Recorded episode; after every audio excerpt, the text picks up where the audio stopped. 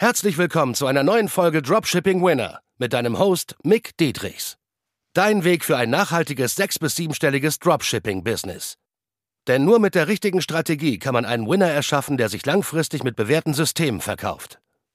Und das Beste daran, das Ganze geht auch ohne tausende Produkte testen zu müssen. Im echten Leben hast du keinen Wunsch frei. Bereite dem trostlosen Glücksspiel ein Ende und entdecke das Potenzial eines Winners. Nur mit harter Arbeit und dem richtigen Mentor an deiner Seite pushst du dich auf das nächste Level. Herzlich willkommen. Wir haben den Felix Mick hier als Gast und sehr witzig, weil dein Nachname ist mein Vorname, M-I-K. und ja, ganz besondere äh, Aktionen, die hier die letzten Wochen, Monate stattgefunden haben bei dir, woran du jahrelang gearbeitet hast, und zwar der siebenstellige Exit mit einer E-Commerce-Brand. Also erstmal dicken Respekt dafür, was du dir jetzt über die Jahre aufgebaut hast. danke, danke. Und ja, äh, das ist sehr witzig, weil wie wir uns auch kennengelernt haben, äh, das war ja über eine Facebook-Gruppe über Amazon FBA, ne? Also die. Genau, ja. Das war ja über die äh, Amazon FBA-Brand. Und äh, erzähl mal gerne, wie haben wir uns so ein bisschen kennengelernt 2019, ne, wie das Ganze so angefangen hat. Äh, auch bei dir dann so ein bisschen diese kleine Hero Journey so. Genau. Ja, also wir wissen gar nicht mehr genau, ob es Ende 2018 oder Anfang 2019 war, aber, aber spielt auch keine Rolle. Das Gewerbe wurde damals, weiß ich noch, logischerweise im Mai gegründet, 2019. Und ähm, ich hatte damals einen Kollege, der, der, ähm, also ganz am Anfang, ich war Student, ne, habe viel Fußball gespielt und, und habe immer so ein bisschen den Traum gehabt, halt, okay, irgendwann mal selbstständig zu sein, eine Firma zu haben, auch mal ein bisschen mehr Geld zu verdienen als andere. So die klassischen Träume, die man halt so mit 18, 19, 20 hat, ne, ähm, die hatte ich damals natürlich auch. Und dann hat ein Kollege gesagt, schau mal hier, das FBA ähm, könnte, könnte vielleicht was für dich sein.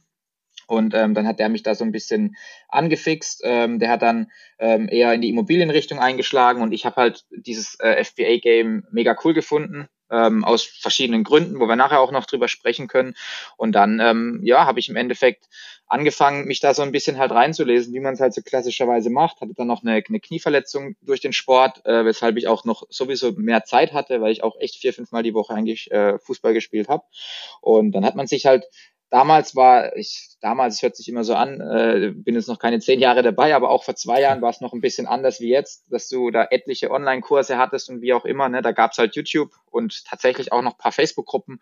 Und ähm, ja, dann hat man sich halt in den Facebook-Gruppen auch ein bisschen rumgetrieben und wenn da halt Leute waren, die halt ein bisschen häufiger kommentiert haben und es hat sich halt auch kompetenter angehört wie von anderen so, dann war man da halt auch mal ein bisschen proaktiv, das war ich eigentlich immer schon, also sehr ja, extrovertiert im Sinne von, ich gehe dann schon auch auf die Leute zu, wenn die, wenn ich sehe, dass die vielleicht auch ein bisschen weiter sind und so. Und das war dann zum Beispiel bei Mick auch damals so. Und dann haben wir, haben wir mal ein bisschen gequatscht, haben uns mal ausgetauscht, telefoniert. Er war damals so großzügig, weil er, glaube ich, schon ein bisschen, ich weiß gar nicht mehr genau, wie die Zahlen waren, aber er war auf jeden Fall schon deutlich weiter. Und ähm, ja, so hat es im Endeffekt angefangen und dann irgendwann das Gewerbe gegründet und, und die erste, erste Brand so ein bisschen entwickelt. Ja, sehr cool. Ich weiß noch genau, das war, also kannst gerne du sagen, Boss nicht in dritter Person, sowieso er. Aber alles cool. Ja, stimmt, stimmt. Aber alles cool. Ähm, ja, ich, ich hatte, äh, damals weiß ich noch genau, das war meine Portemonnaie-Marke, Noah Noah. Ja, genau, genau, Noah Noah, ja. Genau, und da hatte ich irgendwie so Monatsumsatz von 20 bis 50k, so Top-Monate mal 60, 70 oder sowas. Aber es war immer so ein Pain, weil ich musste alles immer komplett reinvestieren.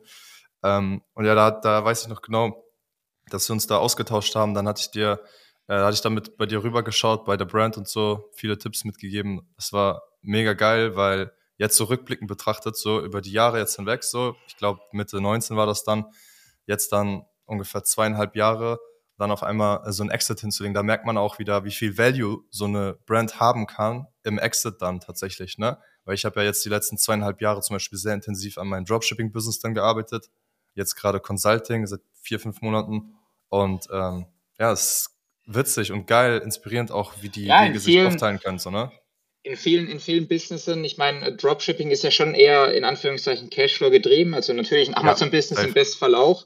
Ähm, nur bei dem Amazon-Business hast du halt irgendwie, äh, je mehr du wachst, und das habe ich jetzt auch gemerkt, was auch ein Grund war, ähm, den, den Exit dann irgendwann zu machen, ähm, das Fremdkapital und halt die Summen, die du vorher investieren musst, um dann am Ende den Umsatz zu machen und im Bestfall auch den Profit, die werden halt irgendwann immer höher. Ne? Und das wird halt, klar, irgendwann hast du einen Cashflow, wenn du mal sechsstellige Monatsumsätze machst, dann kann man sich auch ein Gehalt zahlen, das ist gar nicht das Thema.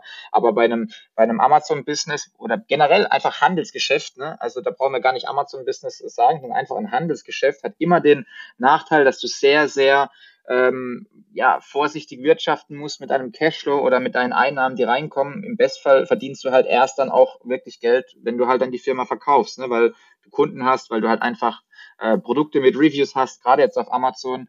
Ähm, und und ähm, das ist im Endeffekt der richtige Value. Also während des Businesses, so in Anführungszeichen, ähm, bist du eigentlich, so blöd sich anhört, eher ein armer Schlucker, ne? in gewissem Maße natürlich. Ähm, aber, aber so ist es halt eigentlich. Ja, ja, auf jeden Fall. Wie sahen äh, bei dir die Umsätze so 2019, 2020 und jetzt 2021 aus? Ja, also 2019 war, war mega Spielwiese. Ne? Man hat so damals, ich weiß noch, die erste Bestellung, ich habe es mit meinem Hersteller erst letztens darüber gehabt, es waren irgendwie 100, 100 Produkte, die der noch auf Lager hatte, ohne Branding und so. Ne? Und da hat man einfach mal dann 100 Stück bestellt. Das waren damals irgendwie 500 Dollar oder so. Das war unglaublich viel Geld halt damals.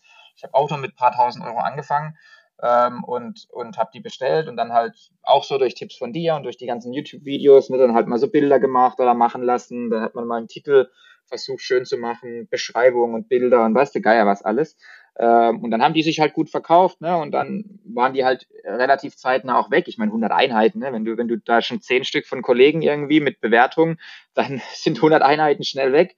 Und ähm, das, das kriegt man dann schon hin. Und dann merkt man halt, okay, ich muss ja irgendwie nachbestellen und ich muss ja irgendwie auch schon früher nachbestellen, bevor ich eigentlich schon abverkauft habe. Ne? Und dann, ähm, ja, war dann die nächste Bestellung 400 Stück, ne, 2019 und dann waren die auch relativ schnell weg, weil, weil es auch Geschenkprodukte waren und dann zu Weihnachten kommen die halt auch sehr gut an. Und dann ähm, habe ich halt gemerkt, fuck, ich bin jetzt irgendwie den ganzen Dezember out of stock, ne, weil ich halt nicht die Eier hatte, natürlich auch nicht das Geld zu dem Zeitpunkt und auch keinen Zugang zu Fremdkapital. Ähm, ich, ich hab, bin out of stock, weil ich irgendwie nicht genügend Ware bestellt habe. So, ne? Und da war jetzt 2019 auf die Frage zurück, vielleicht 10.000 Euro Umsatz oder so. Also es war, glaube ich, der November hatte damals 7.000, 8.000 Euro äh, Monatsumsatz und ein bisschen Gewinn, wo ich dachte, um Gottes Willen, das gibt's ja nicht, ne? das, das funktioniert ja wirklich.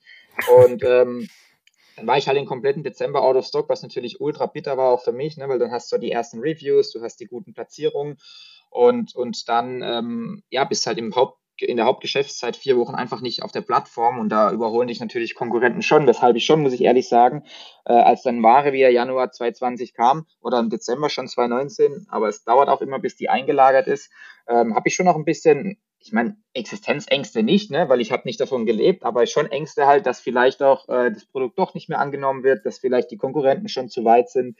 Es kommen auch ständig neue Konkurrenten rein und so. Und ja, und dann, dann hast du halt mit einer größeren Menge gestartet, weil du ein bisschen Kapital hattest. Und dann habe ich ähm, auch zeitnah, auch zeitnah dann im Januar, Februar, als dann die Verkäufe wieder liefen, auch mal so die erste Warenfinanzierung über, was waren es damals, 5.000, 5.000, 6.000 Euro, glaube ich ähm, über, über eine Warenfinanzierungsfirma, Fullfin war das damals, glaube ich, ist dem einen oder anderen auch bekannt, so aus der E-Commerce-Branche. Ähm, die haben mir damals ein bisschen Geld für die Warenfinanzierung gegeben und dann habe ich gemerkt, okay, so der, der krasse Hebel ähm, ist halt wirklich in dem Business auch das Fremdkapital, wenn die Produkte funktionieren. Ne? Äh, ja. Das ist ganz wichtig, weil die Produkte auf den Plattformen oder auch im Online-Shop Online-Shop eher dann vielleicht auch Ads noch, aber gerade auf Amazon ist halt im Endeffekt die geldproduzierende Maschine das Listing. Ne? Und wenn das Listing ähm, gut platziert ist und du das gut machst, ne, die Hausaufgaben, PPC, Bilder, Listing, Titel und so, ähm, dann ist es halt eine Maschine im Endeffekt, die Geld produziert. Und äh, äh, dafür brauchst du halt, um die zu füttern sozusagen, brauchst du halt Ware. Und äh, das ist halt das Wichtigste. Und deswegen musst du halt gucken, sage ich auch jedem Anfänger immer, dass er so schnell wie möglich, wenn die Produkte funktionieren, wenn es, wenn du merkst, okay, du kommst äh, in einen Track Record, dass du dann einfach den Weg über Fremdkapital gehst. Und da muss auch niemand sofort irgendwie siebenstellige Summen oder so aufnehmen, ähm, aber halt einfach die, die, sage ich mal, die doppelte Menge, die du vielleicht denkst, in den nächsten ein, zwei Monaten abzunehmen, je nach Lieferzeit, das ist einfach ultra wichtig. Das habe ich damals schon gemerkt, dass das ein riesen Learning war. Ich hätte noch viel, viel früher sogar Fremdkapital ähm, noch mehr aufnehmen sollen. Ähm, und dann dann, sage ich mal, Mitte des Jahres ähm, fing das Anfang langsam an mal zu laufen in Richtung so 10 bis 20 K Monatsumsatz. Mitte und, 2020 ähm, meinst du jetzt, ne? Ja, genau, Mitte 2020. Also es ging jetzt schon echt relativ schnell. Also Mitte 2020 war echt noch so die Umsätze so Juli, August bei ja, so 10 bis 20 K, würde ich sagen. Ich weiß es nicht genau. und habe aber dann im, im Juli eine, eine ähm, Fremdkapitalfinanzierung von meiner Hausbank damals bekommen. Ähm, das ist auch Tipp vielleicht an, an, alle anderen, die in so einem Handelsgeschäft tätig sind und auch da hin und wieder mal Fremdkapital brauchen, eine gute Beziehung zur Bank aufbauen. Ähm, habe ich auch schon ein paar Mal erzählt. Ähm, und und habe dann, ich weiß nicht, wie viel es waren, ich glaube 50.000 Euro ähm, was damals für mich eine Riesensumme war bei, bei 10.000 bis 20.000 Euro Monatsumsatz und habe halt gesagt, habe mich ausgetauscht natürlich mit, mit Profis aus der Branche. Äh, hey, wie siehst du das? Wie siehst du die Produkte? Funktionieren die an Weihnachten? Wenn ja, was denkst du, wie viel? Dann kam natürlich noch Corona und die haben halt gesagt, ey, Weihnachten locker vier bis fünffache. Und, und dann habe ich halt gerechnet, okay, was bräuchte ich theoretisch, um das zu bedienen? Großzügig bestellt für die 50.000, die ich bekommen habe von der Bank. Und dann, ähm, ja, war halt November so der erste sechsstellige Monat von 20.000 auf irgendwie 120, 130k und Dezember dann fast 300.000. Das war natürlich heftig dann, wo ich dann das erste Mal dachte, fuck, okay, das funktioniert halt wirklich richtig gut ähm, und macht auch Spaß. Ne? Und bei solchen Summen kann man dann auch gut davon leben natürlich. Ähm, und, und das war dann so ein bisschen, ja, der Dezember letztes Jahr so ein bisschen das Eintrittstor in die, in die richtige Selbstständigkeit mehr oder weniger. Und dann hat sich das sechsstellig immer eingependelt und ja, 2020 waren, glaube ich, so. Was da so an Marge hängen am Dezember? Circa. Ähm, genau weiß ich es nicht mehr, aber ich glaube, es war schon über 30 Prozent. Also so irgendwas, es war schon, nice. war schon krass damals. Man muss dazu sagen, die Nischen sind voller geworden, äh, der, der, die Konkurrenz wird, wird größer, die äh, PPC-Kosten werden höher, also die Marketingkosten, ähm, weshalb weshalb es nicht mehr ganz, ganz so krass profitabel ist, immer noch sehr profitabel und macht auch Spaß. Äh, es kommt immer auf das Produkt drauf an, aber das war dann so der erste Monat, wo du echt mal so irgendwie 100.000 Euro halt auf dem, auf dem Konto hattest. Ne? Das war zwar das Geschäftskonto und das hast du auch wieder gebraucht für neue Ware, aber das war halt erstmal so krass, ne? weil ich habe zu dem Zeitpunkt, hört sich jetzt blöd an, aber habe ich halt noch Taschengeld bekommen, so, ne? Weil ich meine, die, die Umsätze davor, ich konnte ja nicht davon leben. Das war ja im Endeffekt, also bei einem E-Commerce-Geschäft hast du immer hohe Umsätze meistens, im Bestfall, aber halt wenn du, wenn du irgendwie 20% Profit hast oder so, dann, dann sind 10k Umsatz, äh, wenn du 2k Profit wieder investieren musst, halt gar nichts. Also wirklich gar nichts. Und, ähm, ja, selbst bei, selbst bei 100k ist es mega schwierig, weil du ja immer wieder in Ware reinvestierst und so weiter, ne? Dann da diesen Cashflow. Ja, genau, ja. ja. Wenn du, wenn du irgendwann Cashflow hast und, und kannst dir da, also du musst echt gut arbeiten, dass du aus dem E-Commerce-Business dir das irgendwie mal so ein, ein gutes Geschäftsführergehalt bezahlen kannst. Also das darf man echt nicht unterschätzen. Ähm, und, und deswegen habe ich da auch total minimalistisch noch gelebt im Sinne von kleine Wohnung, ne, einfaches Auto und und ähm, war jetzt nicht irgendwie jede Woche viermal essen so. Ähm, und und als dann natürlich so ein krasser Umsatzboost kam im Dezember, es kam Corona natürlich noch, ne, ähm, dann war das natürlich schon echt heftig und da saß man dann schon mal irgendwie an Weihnachten zu Hause und denkt so, Alter, äh, hier, hier geht halt wirklich was und das sollte man vielleicht echt richtig Gas geben. Und ähm, das war dann halt so ein bisschen das, der Startschuss auch für jetzt 21 und dann ja hatten wir letztes Jahr dann eben so eine oder ich eine, eine halbe Million und äh, dieses Jahr, das Jahr ist ja noch nicht vorbei ähm, und die Tage im Dezember sind sehr hoch voluminös, sag ich mal. Ähm, aber soweit ich das jetzt noch beurteilen kann, die, die Firma ist ist jetzt nicht mehr unter meinem Namen sozusagen, ähm, aber so, ich denke, zwischen 1,5 und vielleicht 1,7 Bruttoumsatz ähm, wird eigentlich dieses Jahr, gehe ich davon aus, schon erzielt. Und ähm, ja, das war, war im Endeffekt cool und diese Initialentscheidung mit dem Fremdkapital anfangs war eigentlich somit auch einer der Raketen halt, die dann am Ende des Tages ähm, dazu geführt haben, dass es vielleicht auch so wächst. Ja, mega. Also 2019 10k Umsatz, 2020 500k und 21 um die 1,5 Mio bis 1,7 ungefähr. Ja, es war, glaube ich, 2020 ein bisschen weniger, aber ähm, ist egal. Also 20, 30, irgendwie 450, 480 oder so waren es, glaube ich. Ja, ja, mega. Ich weiß ja, dass der Multiplikator bei so einem Dropshipping-Exit zum Beispiel von dem jährlichen Profit so bei wirklich nur bei 1 bis 3 ist. Ne? Also sagen wir, du ja. hast 300k Profit irgendwie mal in einem Jahr gemacht mit deiner Dropshipping-Brand dann hast du halt einen Multiplikator von 1 bis 3 und selbst das ist schon teilweise sehr, sehr gut. Also sollte man eventuell sogar wahrnehmen, um dann neue Projekte zu starten. So, weißt du so, wie der Multiplikator in Amazon FBA allgemein so im Business ist dort? Ja, ja, klar. Ne? Also ich habe ja auch einen Multiplikator bekommen äh, auf meinen Deckungsbeitrag. Den darf ich vertraglich jetzt leider nicht irgendwie konkret sagen.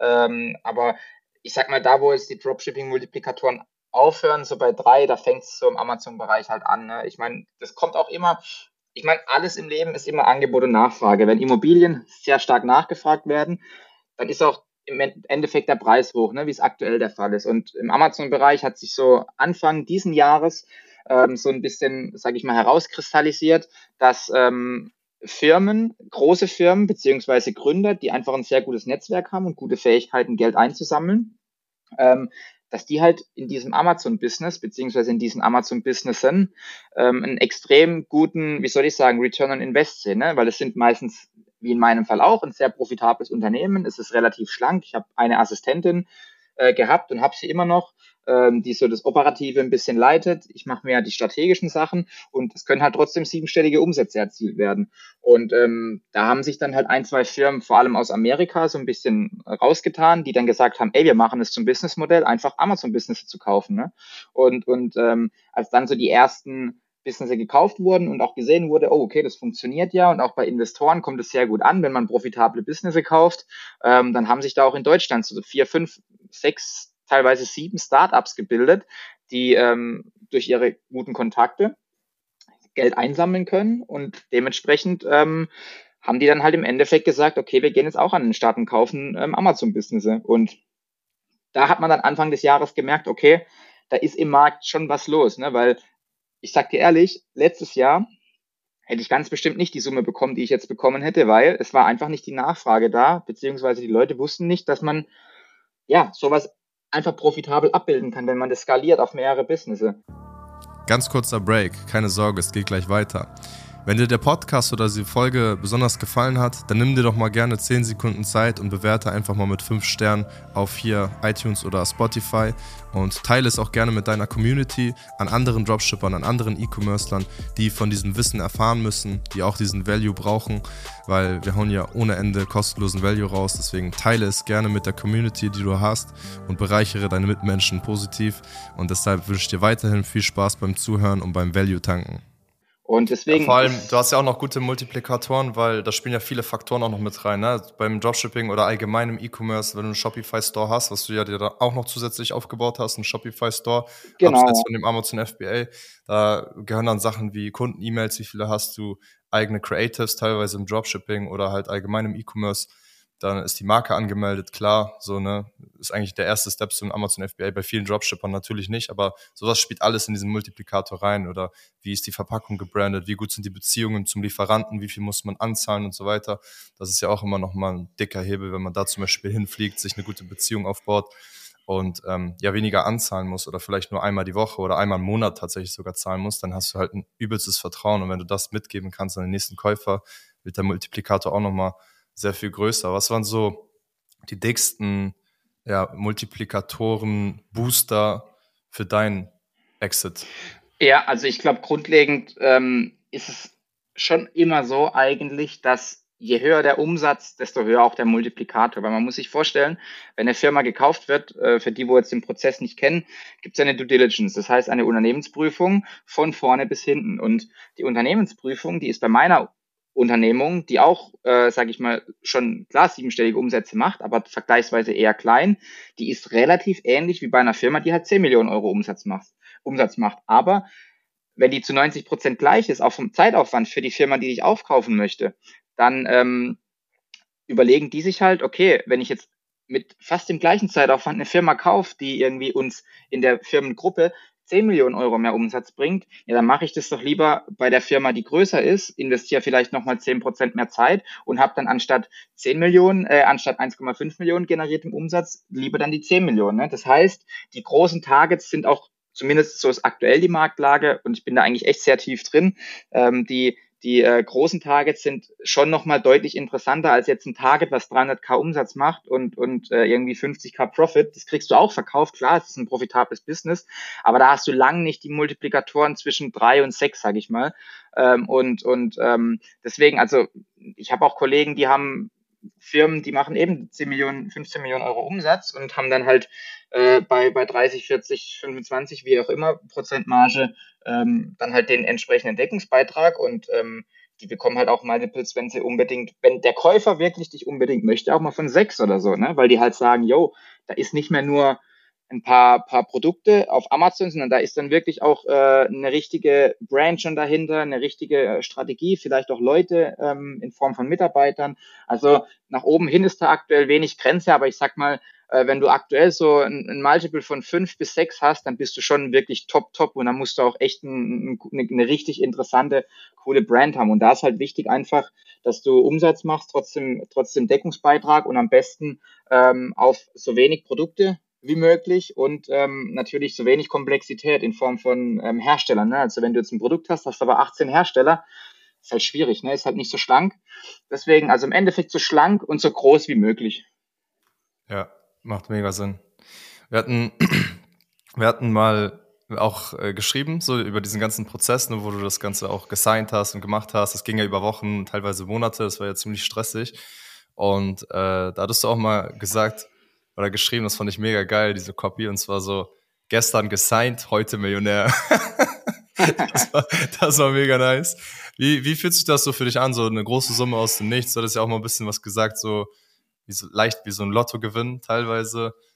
Was, was ja, also es ist halt, ich meine, erstens. Die Vorteile und so, ja. Ja, ich meine, ich meine, erstens, ich weiß nicht, wie sich ein Lottogewinn anfühlt. Ich habe noch nie Geld irgendwie gewonnen. Ähm, aber ähm, es ist halt, keine Ahnung, man malt sich das, ich meine, bei einem Lottogewinn sitzt du zu Hause auf dem Sofa, checkst irgendwie die Zahlen, ich habe noch nie Lotto gespielt, keine Ahnung, und dann siehst du da halt, shit, das sind meine Zahlen und dann hast halt irgendwie auf einmal viel Geld gewonnen. Ne? Und wenn du halt wirklich, sag ich mal, bei mir ging es ja schon noch relativ schnell, so in, in zwei, zweieinhalb Jahren, ähm, wenn du dann halt echt ähm, verhandelst um, um Millionenbeträge und, und trotzdem zwar natürlich gute Umsätze machst und auch einen guten Gewinn und alles, ähm, aber trotzdem, sage ich mal, jetzt nicht hier auf Ne, also ich, ich hatte ich hatte es während dem Business als Beispiel mir keine Rolex geholt oder ich hatte auch jetzt nicht irgendwie eine krasse Wohnung, sondern du hast halt einfach, du hast halt einfach ähm, irgendwie total minimalistisch, wie wenn du noch studieren würdest. Habe ich auch bis vor bis vor äh, zwölf Wochen, muss ich ehrlich sagen.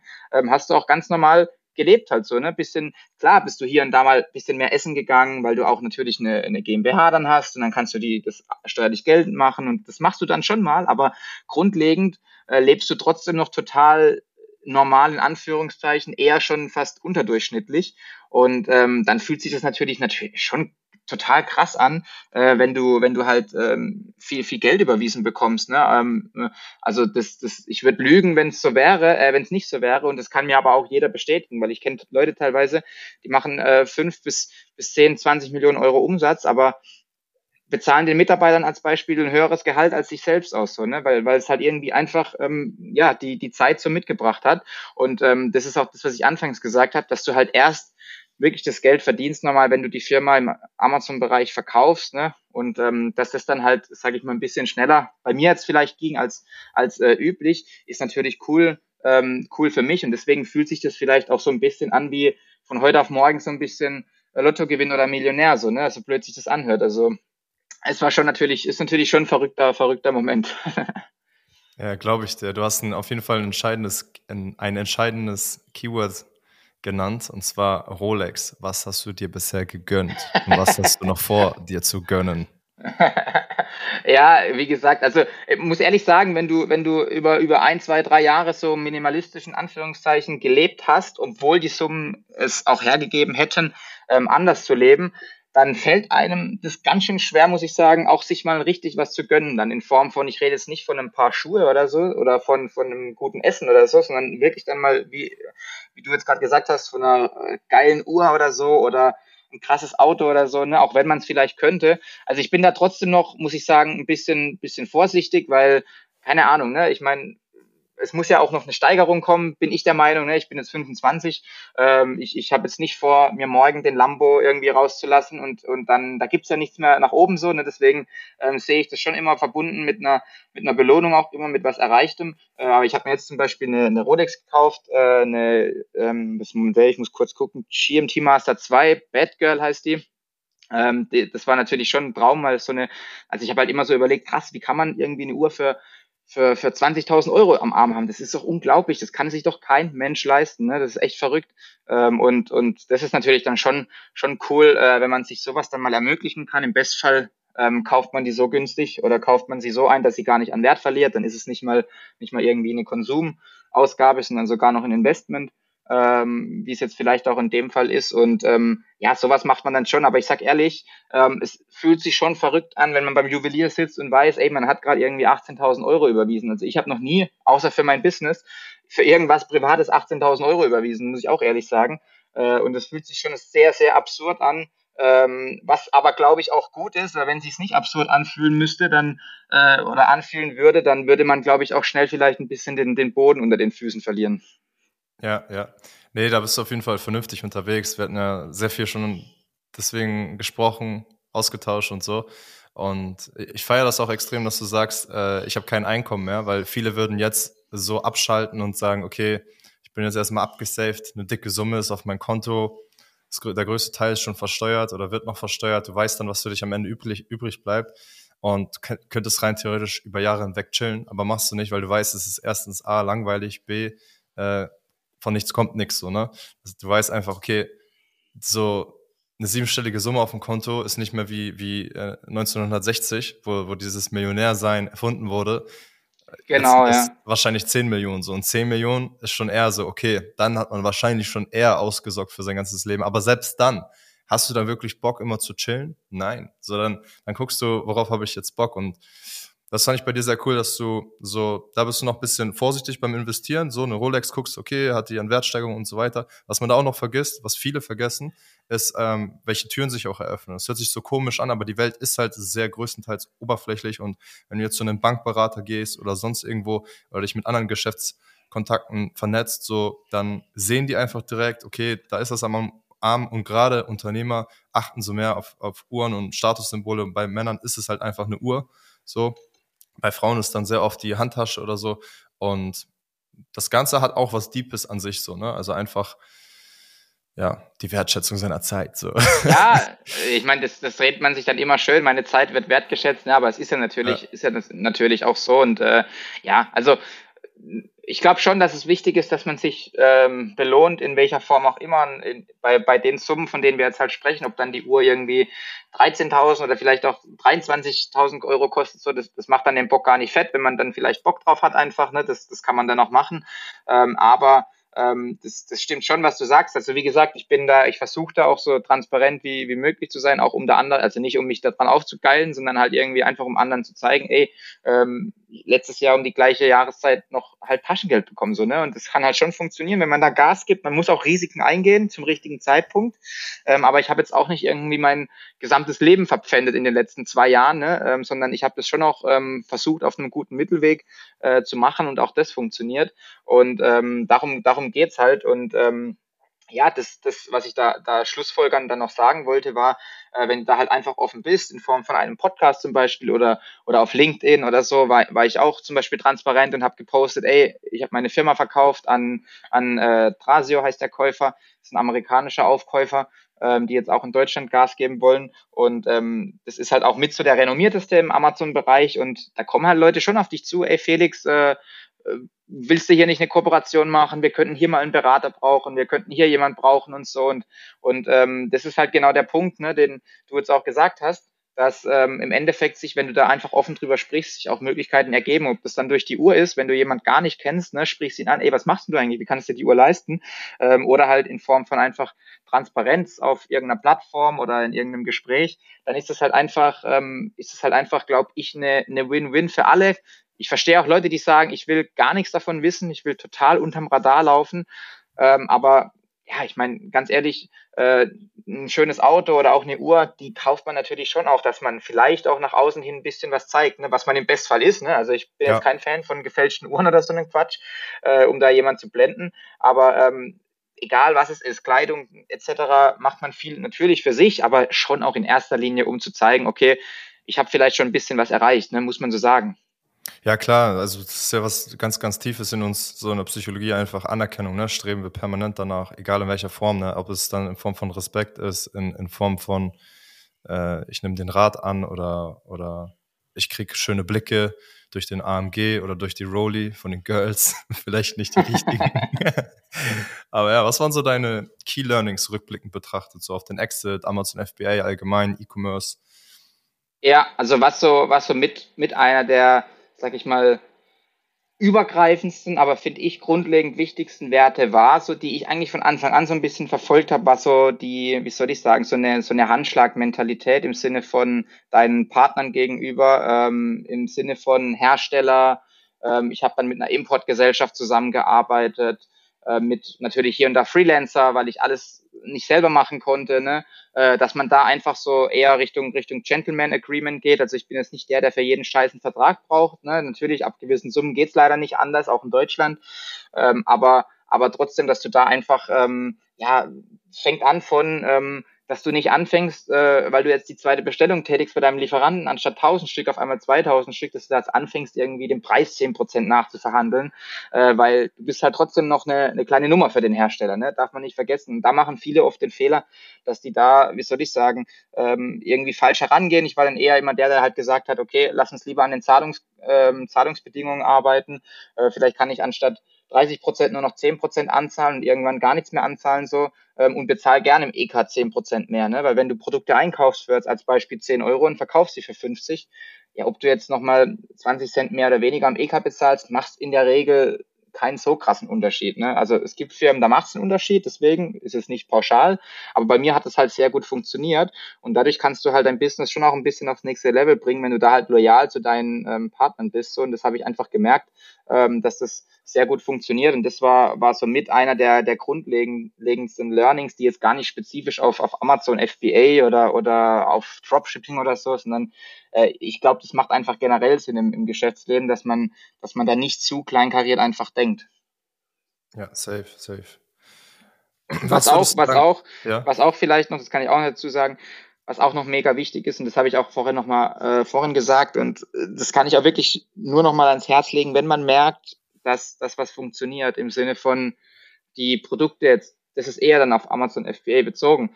Das funktioniert und die Produkte verkaufen sich und ja, man hat halt dieses Bottleneck Cash, vor allem am Anfang, das ist einfach der Fall, außer du erbst halt irgendwie 200.000 Euro von deiner Oma und kannst dann ein Business starten, hast das Problem vielleicht nicht, aber das ist eher die Seltenheit.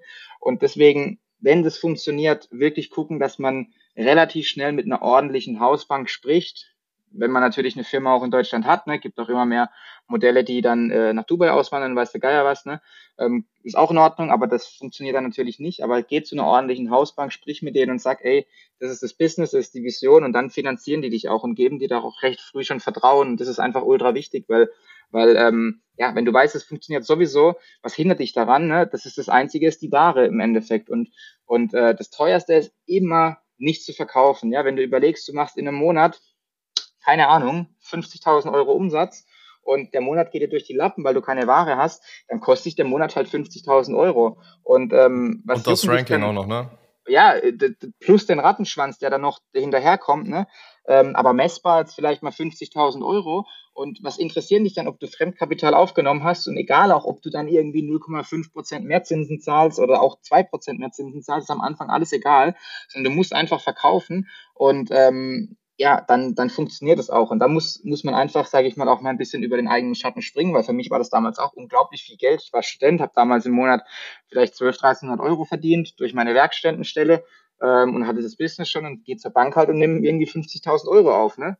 Ähm, und da muss man schon einmal über den Schatten springen, aber unterm Strich äh, merkt man schnell, dass das dann unterm Strich halt doch nicht viel Geld ist und man das schon auch irgendwie wieder hinbekommt und es bringt dir halt im Business, also der, sage ich mal, Risiko und, und Ertrag ist da halt meiner Meinung nach überhaupt keine Frage. Das heißt, du musst es halt einfach machen, finde ich. Und das sollte man, das sollte man einfach so früh wie möglich tun. Ja, auf jeden Fall. Im schlimmsten Fall einfach den Preis so weit runtersenken, wenn du es halt gar nicht mehr verkauft kriegst und du liegst da irgendwie auf 5000 Stück. Ja, dann klar, das kriegst du immer irgendwie hin. Also, dass du da null auf null einigermaßen in einem E-Commerce-Geschäft rausläufst, ähm, wenn, die, wenn die Werbekosten jetzt nicht brutal utopisch sind, das kriegst du normalerweise immer hin, weil das vergessen ja auch viele ähm, du kaufst ja einen Gegenwert. Also es ist ja nichts Immaterielles wie eine Dienstleistung, ne? dass du jetzt irgendwie einen Zugang kaufst oder so, wenn der sich nicht abverkauft, äh, die, der Online-Kurs zum Beispiel, klar, dann wird es schwierig, aber du kaufst ja Produkte und Produkte haben ja einen Gegenwert und die kriegst du schon irgendwie immer verkauft zum EK, bin ich der Meinung. Ich war noch nie in der Situation zum Glück, aber ich bin, glaube ich, schon der Meinung, dass man das hinbekommt. Ja, ja, auf jeden Fall. Was sind so deine nächsten Goals, finanziell, allgemein? Was sind so die Next Steps? Was hast du vor? Ja, genau, das ist natürlich eine spannende Frage, ne? äh, weil ich auch ein Fan davon war. Ähm, also so nicht, also Transaktionsbusiness kann man sich vorstellen, ist auch sehr, sehr intensiv und auch, ähm, sage ich mal, heute so, morgen so, ne? Ähm, weil es natürlich auch für beide Seiten großes Risiko bedeutet, wenn man sowas übernimmt oder verkauft. Deswegen habe ich mir bewusst während dem Prozess noch nicht so viele Gedanken gemacht, was danach kommt, ne? solange es natürlich auch nicht schriftlich äh, bestätigt ist, weil du hast natürlich auch das äh, operative Geschäft, was du ganz normal weiterführst. Ne? Also auch jetzt in der, in der Übergangszeit äh, bin ich da schon noch ein bisschen involviert, ähm, weil, weil ich da rechtlich auch verpflichtet bin, dass im Endeffekt das Geschäft ganz normal weiterläuft und als Beispiel Rechnungen bezahlt werden. Ne? Ich meine, es werden Geschäftsführer gewechselt und so weiter. Das dauert halt einfach seine Zeit. Es geht nicht von heute auf morgen. Und ähm, deswegen war ich da sehr, sehr vorsichtig. Aber klar, wenn du jetzt ein bisschen mehr Startkapital hast, kannst natürlich ähm, auch mal neue Bereiche erschließen. Das ist das, was du auch vorhin gesagt hast dass ähm, du da einfach auch Zugang zu, zu anderen, zu anderen ja, Geschäften hast, in Form von, als Beispiel, bei mir jetzt auch Immobilien, ne? Also man, man ähm, schaut sich mal in dem Bereich um, weil du hast natürlich jetzt durch das Eigenkapital viel größeren Hebel ähm, und kannst viel größere Projekte machen und äh, kannst nicht mehr nur die Mini-Wohnung vielleicht kaufen, ne, sondern jetzt tatsächlich mal auch so ein, so ein Projektentwicklungsprojekt äh, machen. Du kannst sogar als Eigenkapitalinvestor ähm, kannst du kannst du bei Projekten äh, mitspielen, was natürlich mega Spaß macht, weil im Endeffekt das Geld halt für dich arbeitet auch, ne? Und und das ist halt das Ziel. Ähm, zum einen, dass du halt einfach auch mal ein bisschen größere Projekte ähm, vielleicht machst, aber aber dann natürlich auch hört sich jetzt vielleicht absurd an, weil man, weil man sehr viel Geld auch verdient hat jetzt und auch natürlich viele Reserven hat. Aber trotzdem äh, ist das oberste Ziel natürlich auch wieder so schnell wie möglich ein Einkommen sich aufzubauen in Form von welcher Form auch immer, ne? Ob es dann wieder ein Amazon-Business ist, ob es ähm, ja, gibt ja auch, äh, keine Ahnung, ne, Dienstleistungsmöglichkeiten, wenn man sowas ähm, gemacht hat. Ähm, da bin ich jetzt gerade so ein bisschen dieses Jahr auf jeden Fall noch ein bisschen am, am Erörtern und, und am Schauen, auf was habe ich Lust, ne? so ein bisschen weißes Blatt Papier. Ähm, habe zum Beispiel eine witzige Anekdote, ich habe Freunde, die haben, die haben ein Business in Afrika, ähm, in, in Togo und ähm, äh, da fliegen wir jetzt im Januar hin, ne? Und da kannst du dann auch zum Beispiel mal ein bisschen was investieren, was, was ultra Spaß macht, ne? Auch so mal wie so ein kleines Spaßprojekt, wo du mal äh, ein paar tausend Euro reinstecken kannst und ähm, selbst wenn es nicht klappt, bringt es sich nicht um, aber es macht halt einfach Spaß und kann auch super profitabel sein. Und das ist halt cool, einfach so ein bisschen, du hast jetzt, am Anfang hast du schon eine Spielwiese und jetzt ist die Spielwiese halt noch viel größer, weil du, weil du halt einfach auch ähm, mit dem Geld so ein bisschen schwimmen kannst und auch ähm, ja, äh, profitieren kannst von deinen Investments und halt nicht mehr nur krass dieses operative, ich gebe ein Euro rein, es kommen sofort zwei Euro raus hast. Ähm, aber natürlich ist trotzdem für den Kopf auch ähm, wichtig, glaube ich, oder bin ich der Meinung, dass du halt relativ zeitnah auch wieder ein Einkommen hast, was, was dir so, sage ich mal, deine Lebensunterhaltungskosten ähm, deckt. Aber wie gesagt, da bin ich optimistisch, das kriegt man schon, kriege ich schon irgendwie hin. Und ähm, dann kann man da auch nochmal deutlich entspannter mit seinen mit seinen Erlösen, sage ich mal, ähm, hantieren im, im Investmentbereich. Ja, mega. Also, da hast du sehr, sehr cool, coole Worte gefasst mit der Spielwiese. Äh, vor allem das mit Togo. Erzähl, erzähl mal gerne, was für ein Projekt das ist, grob. Kannst du das? ja, wie gesagt, inwiefern, inwiefern äh, ich es erzählen darf, weiß ich nicht. Ich mache es halt einfach mal und zwar äh, ist, auch kein Geheimnis. Ist halt, ähm, in Afrika gibt es da logischerweise noch keine so Infrastruktur wie hier, ne? Und, und ähm, das ist entstanden über einen, auch einen Kollege, der ein Amazon-Business hatte und der hatte halt auch virtuelle Assistentin. Und da war halt auch einer in Togo zum Beispiel, in Afrika. Ähm, und, und der hat gesagt, ey, hier ist Infrastruktur total Katastrophe, ne? aber es gibt halt trotzdem Leute, die halt nachfragen nach Fortbewegung, ne? in Form von äh, hier in Deutschland Taxi und dort sind es halt auch solche Dreiräder, ne? Ähm, wie auch immer die heißen, ich glaube Tuk-Tuks oder so. Und ähm, ja, zum Beispiel, zum Beispiel ähm, sowas dann halt ein bisschen zu professionalisieren. Das haben die jetzt angefangen, ne? das ist noch nicht irgendwie hier krass am, am Durchdrehen oder so, aber das haben die halt einfach angefangen und die haben halt gesagt, ey cool, das hört sich mega spannend an, lass uns das doch machen. Ähm, und und ähm, ja, das sind halt solche Sachen, da kann man dann, da kann man dann mitspielen halt und da, da fragt, wird man halt gefragt, ey, hast Bock halt auch ein paar Euro reinzustecken, lass uns mal hinfliegen so und ähm, ja, vor, keine Ahnung, einem Jahr hast halt irgendwie überlegt noch, shit, okay, was kostet der Flug dahin überhaupt so, ne? Und ähm, dass du das jetzt halt nicht mehr machen musst, das ist halt schon Luxus und da auch ähm, ohne äh, wissen zu müssen, okay, wenn ich das jetzt hier mache, dann kann ich das nicht da machen, so, ähm, dann trotzdem solche Dinge zu tun, das ist halt einfach cool. Ich meine, es wird jetzt nicht irgendwie das größte Projekt meines Lebens wahrscheinlich, aber sowas macht halt einfach Spaß, so, das ist halt, ist halt so richtig ähm, Investor sein und, und ähm, mitzuspielen und natürlich auch mit Freunden dann. Und wenn es dann funktioniert, ist natürlich umso besser. Und natürlich, Geld will jeder immer damit verdienen, ähm, aber ist dann vielleicht bei solchen Sachen auch immer gar nicht so wichtig, dass es sofort funktioniert. Einfach so ein bisschen ja, einfach mal neue Bereiche erschließen, weil man die Möglichkeiten einfach, während man so ein richtig operatives Business hat, einfach nicht hat, ne? Die, die Zeit auch. Vom Taschengeld zum Togo Tuk Tuk Investor. Sozusagen, ja, geil, gut, ne? Äh, ist, ja, ist ja alles noch Spaß. ist, ja, ist ja alles noch offen, ne? Also keine Ahnung, ob ich, ob ich da dann wirklich investiere, aber mal schauen, ne? Ist auf jeden Fall eine, eine witzige Sache und äh, habe ich da auf jeden Fall Bock drauf, wenn die Jungs da auch Bock drauf haben. Ja, mega. Sehr, sehr cool. Wo kann man dir folgen, dein Werdegang, wenn man dich weiter verfolgen möchte, dich kontaktieren möchte, mit tausend Fragen durchlöchern möchte, um dir deine Zeit zu stehlen? ja, gut, also wie gesagt, ist es bei mir nicht so, dass ich äh, hier mich nicht mehr retten kann vor, vor E-Mails. äh, bin da jetzt auch nicht immer auf, auf allen Plattformen voll unterwegs. Ähm, wo ich relativ aktiv bin, auch so businessseitiges LinkedIn, das finde ich eigentlich sehr cool da. Bin ich eigentlich echt gern unterwegs, habe ich auch einen Post gemacht zum Firmenverkauf, ähm, der, der auch sehr gut ankam, äh, wo man sehr viele Nachrichten bekommen hat. Das freut einen natürlich. Ähm, aber ansonsten am einfachsten ist tatsächlich LinkedIn. Instagram ist eigentlich echt ziemlich privat, also da ist eigentlich gar nichts los so. Ähm, und ja, also am einfachsten ist wirklich LinkedIn, meinen Namen eingeben und dann findet ihr mich auch und dann äh, bin ich da auch immer offen und bereit für, für Gespräche, in welcher Form auch immer. Sehr cool. Vielen Dank, dass du heute dabei warst. Ich denke, da waren einige Nuggets mit dabei, einige coole Sachen. Und ja, wir bleiben weiter im Austausch. Und peace out. Machen wir. Hau rein. Ciao. Und? Hat dir die Folge gefallen? Dann gehe jetzt auf mickdietrichs.de und buche ein kostenloses Strategiegespräch. Damit auch du konstant und profitabel sechs- bis siebenstellige Umsätze mit deinem Dropshipping-Business erzielst. In diesem 45-minütigen Gespräch zeigen wir dir individuell, welche Schritte du umsetzen musst, um profitabel zu skalieren. Wir freuen uns auf dich.